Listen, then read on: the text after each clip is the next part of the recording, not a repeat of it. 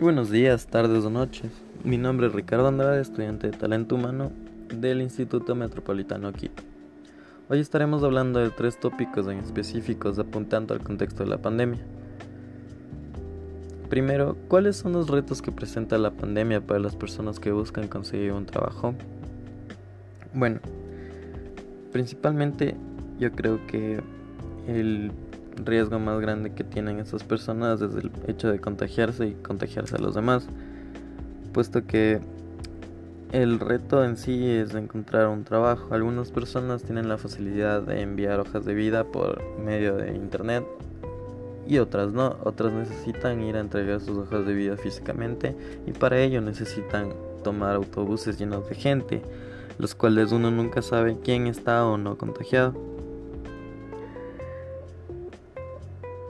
También en esto se puede afectar a las personas que tienen niveles de educación bajos, puesto que como trabajan en sectores productores, estos sectores son fácilmente vulnerables a ser cambiados a las personas que están trabajando ahí por otras personas o inclusive por nuevas tecnologías.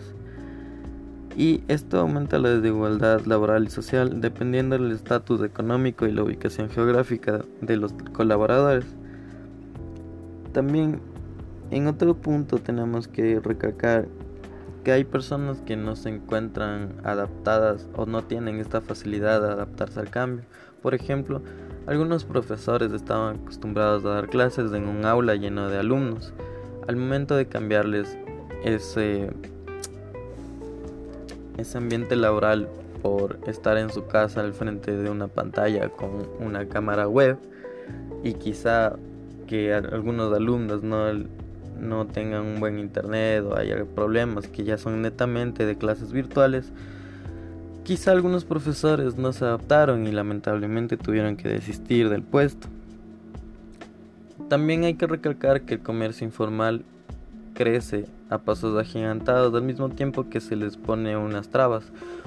Crece porque muchas personas quedan expuestas o sin trabajo, el talento humano queda sin aprovecharse. Entonces ellos mismos tienen que buscar medios para emprender por su propia cuenta y tratar de, subsistir con algo. Al mismo tiempo yo mencionaba que disminuye este mercado, puesto que por las, las restricciones que existen a nivel del contexto de pandemia para evitar más contagios, algunos mercados informales pueden o no surgir y todo esto depende del estatus económico de la persona y los alcances que la misma pueda tener. Seguimos con ¿cómo cree usted que un buen proceso de selección podría favorecer a una empresa en el contexto de la pandemia? Bueno, yo creo que el punto más importante y el principal en recalcar en esta pregunta sería que uno como talento humano al poder seleccionar a una persona que sea consciente, que sea apta para el cargo, podemos evitar a la organización todo el gasto que se aplica al, al nosotros tener que hacer este proceso de reclutamiento y selección. Y inclusive, si es que es un reclutamiento interno, se puede tomar como un incentivo para los otros, para los otros colaboradores y que puedan ellos inclusive ascender en un puesto más grande dentro de la empresa. Y por último, ¿Cuáles son las desventajas de una entrevista virtual versus presencial? Yo creo que la desventaja más importante es que uno no puede apreciar la presencia de la otra persona. Cuando uno está entrevistando a la otra persona, esta persona suele tener actitudes o lenguaje corporal, el cual uno estar por medio de una cámara web es muy difícil em, poder captar ciertas actitudes corporales que tiene el entrevistado.